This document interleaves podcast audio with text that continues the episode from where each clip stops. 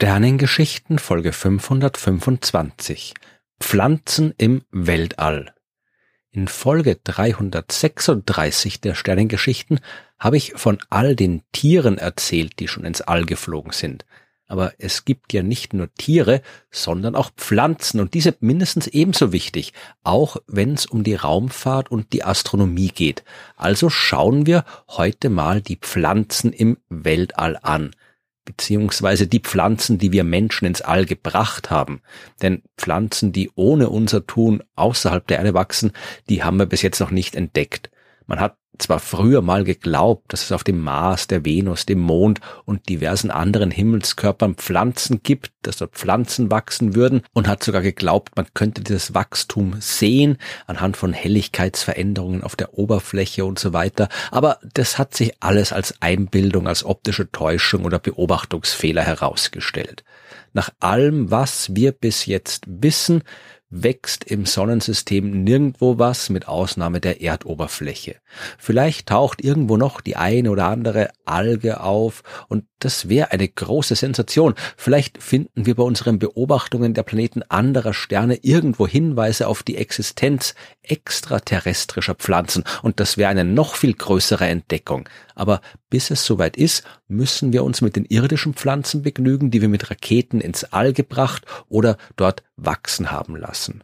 Aber auch das ist eine wichtige Sache. Ohne Pflanzen wären wir nicht überlebensfähig. Hier auf der Erde sind wir es auf keinen Fall. Wir brauchen die Pflanzen als Nahrungsgrundlage. Die produzieren unseren Sauerstoff. Die halten die diversen Ökosysteme im Gleichgewicht. Und das ist nur der Anfang der Anblick der Pflanzen, der hilft uns auch, unser psychisches Gleichgewicht zu halten. Pflanzen sind Teil aller möglichen kulturellen Praktiken. Wir verbringen unsere Freizeit in Wäldern, auf Wiesen und so weiter. Ohne Pflanzen gäb's uns nicht. Und wenn wir, so wie jetzt, für vergleichsweise kurze Zeit ins All fliegen, dann kommen wir theoretisch auch ohne Pflanzen aus. Die Nahrung können wir von der Erde aus mit in die Raketen oder Raumstationen nehmen, genauso den Sauerstoff, und wenn's nicht so lange dauert, dann halten wir es auch seelisch eine Zeit lang aus, nur in einer künstlichen Umgebung ohne natürliche Pflanzen zu leben. Aber für einen längeren Zeitraum oder gar dauerhaft ist das keine Option. Würden wir zum Beispiel eine ständig besetzte Basis auf dem Mond oder dem Mars bauen wollen oder mit einem Raumschiff Monate oder gar Jahre lang zu weit entfernten Himmelskörpern reisen, dann müssen wir einen Weg finden, wie uns die Pflanzen begleiten können. Wir brauchen Gärten in unseren Raumfahrzeugen, die uns mit Nahrung und Sauerstoff versorgen, die für unsere psychische Gesundheit sorgen und all die anderen Dinge tun, wofür wir die Pflanzen brauchen. Es ist daher kein Wunder, dass die Pflanzenforschung von Anfang an Teil der Raumfahrt war. Schon 1946 hat man die ersten Samen mit umgebauten V2-Raketen ins All geschossen. Die USA hat diese von Deutschland im Zweiten Weltkrieg erbeuteten Kriegswaffen benutzt, um erste Versuche in der Raumfahrt zu unternehmen. Damals hat man noch nicht gewusst, ob man überhaupt Menschen ins All bringen kann und wenn ja, ob die dort überleben können. Um die Auswirkungen der kosmischen Strahlung auf Lebewesen zu untersuchen, hat man daher mit Pflanzen und Tieren entsprechende Tests durchgeführt. Die ersten Samenkörner, die sind 134 Kilometer hoch geflogen. Die Rakete ist aber nach der Landung auf der Erde nicht mehr gefunden worden. Erst ein ähnlicher Versuch ein paar Tage später, am 30. Juli 1946, der hat Maiskörner geliefert, die sich zumindest für kurze Zeit außerhalb der Erdatmosphäre befunden haben. Dann hat man es mit anderen Samen durchgeführt und die dann zurück auf der Erde wieder eingepflanzt, um zu schauen, ob der Aufenthalt im All irgendwelche negativen Folgen gehabt hat. Eher nicht war der Befund. Experimente aus der Sowjetunion haben sogar nahegelegt, dass die Pflanzen besser wachsen als die, die unten auf der Erde geblieben sind. Es würde jetzt zu weit führen, alle Pflanzenexperimente im All aufzuzählen. Später jedenfalls ist man dazu übergegangen, das Wachstum der Pflanzen direkt im All zu untersuchen, denn genau darum geht's ja. Man will die Pflanzen auf einer Raumstation wachsen lassen oder in einem Raumschiff. Und die Frage, die sich da sofort stellt, ist, geht das? Hier auf der Erde wachsen Pflanzen zum Beispiel nach oben. Die Wurzeln graben sich nach unten in die Erde, aber im All gibt's kein oben und unten. Wissen die Pflanzen da überhaupt, wie sie wachsen sollen? Auf der Erde richten sich die Pflanzen oft nach der Sonne aus und orientieren ihren Stoffwechsel am Tag-Nacht-Rhythmus und auch der fehlt im Weltall. Welche Nährstoffe brauchen die Pflanzen und in welcher Erde müssen sie wachsen und wenn sie wachsen, haben die Pflanzen dann die richtigen Nährstoffe, damit wir sie essen können und so weiter. Auch hier wird viel zu weit führen, alle Aspekte dieser Astrobotanik zu erklären. Aber schauen wir vielleicht auf den sogenannten Gravitropismus. Als Tropismus wird in der Botanik ganz allgemein eine sogenannte Reizrichtungsreaktion bezeichnet. Ein bestimmter Reiz legt fest, wie und in welche Richtung sich eine Pflanze oder Teile davon bewegen. Wenn eine Pflanze auf Licht reagiert, sich also Sprossen zum Licht hinbewegen und Wurzeln vom Licht weg in den Boden hinein, dann ist das ein Phototropismus. Eine Reaktion auf Wärme nennt man Thermotropismus. Wenn die Pflanze auf bestimmte Nährstoffe im Boden reagiert, dann handelt es sich um Chemotropismus und so weiter. Es gibt jede Menge Tropismen und beim Gravitropismus ist der Reiz, auf den reagiert wird, die Gravitation. Wenn eine Pflanze zum Beispiel auf einem steilen Berghang trotzdem gerade nach oben und nicht einfach irgendwie schräg aus dem Hang wächst, dann kann sie das deswegen, weil sie in der Lage ist, ihr Wachstum an der zum Erdmittelpunkt gerichteten Gravitationskraft zu orientieren. Viele Pflanzen sind darauf angewiesen, dass ihre Teile zum richtigen Zeitpunkt nach oben, nach unten oder sonst irgendwie korrekt ausgerichtet sind. Und wie kriegen sie das hin? Mit Statoliten. Das sind winzige Körnchen aus irgendeinem festeren Material, die sich im Inneren bestimmter Zellen befinden.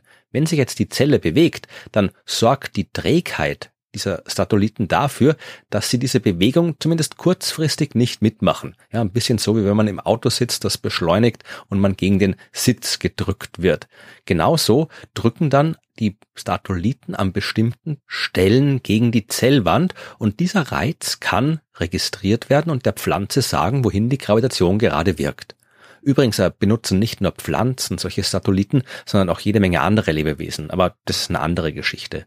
Bei den Pflanzen spielen die Amyloplasten die Rolle dieser Schwerkraftanzeiger. Das sind bestimmte Zellbestandteile, die eigentlich zur Speicherung von Stärke, also von Energie dienen, aber die auch in der Lage sind, wie solche Statoliten zu wirken. Wie Pflanzen die Gravitation spüren können, das wissen wir also. Und was machen sie mit dieser Fähigkeit und wie machen sie das? Das erforscht die Gravitationsbiologie und nein, den Begriff habe ich mir nicht ausgedacht.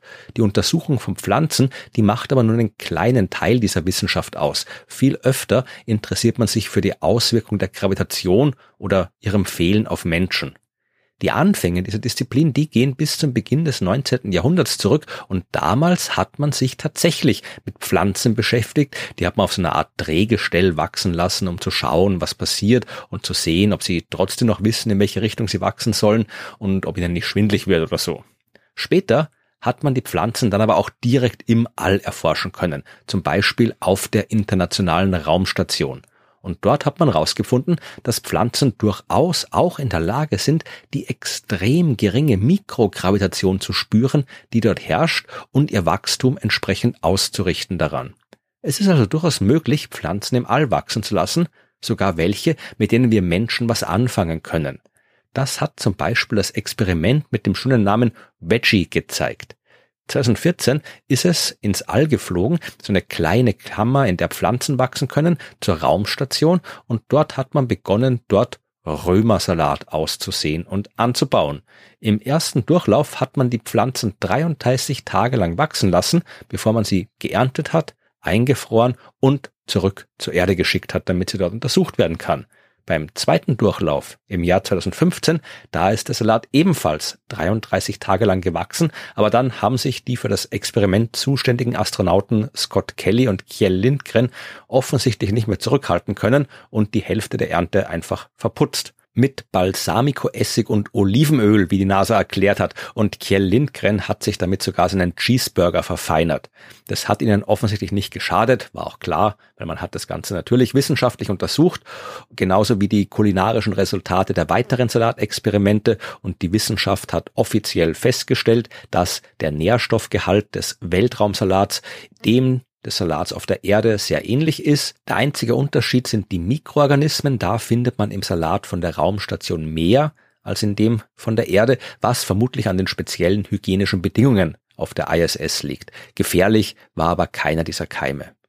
Nur grüner Salat wird aber bisschen langweilig im Laufe der Zeit. Zum Glück macht die Wissenschaft aber Fortschritte. 2020 hat man die ersten Radieschen auf der ISS gezüchtet und 2021 auch die ersten Paprika geerntet. Langsam kommt also ein vernünftiges Menü zusammen, aber bis sich die Menschen auf der Raumstation selbst versorgen können, wird's noch ein weiter Weg sein. Ganz besonders dann, wenn sie nicht mehr mit dem von der Erde mitgebrachten Boden arbeiten können, sondern zum Beispiel Pflanzen im Mars oder im Mondboden wachsen lassen wollen. Dort fehlen nämlich, zumindest nach allem, was wir bis jetzt wissen, die Mikroorganismen, die überall auf der Erde zu finden sind. Und die sind dringend nötig, damit im Boden die ganzen Nährstoffe enthalten sein können, die die Pflanzen dringend brauchen. Die Zeit, in der nur Testpiloten und Kampfflieger ins All gereist sind, die sind schon lange vorbei. Heute sollte man auf jeden Fall auch immer ein paar Leute dabei haben, die sich mit Botanik und Gartenarbeit auskennen.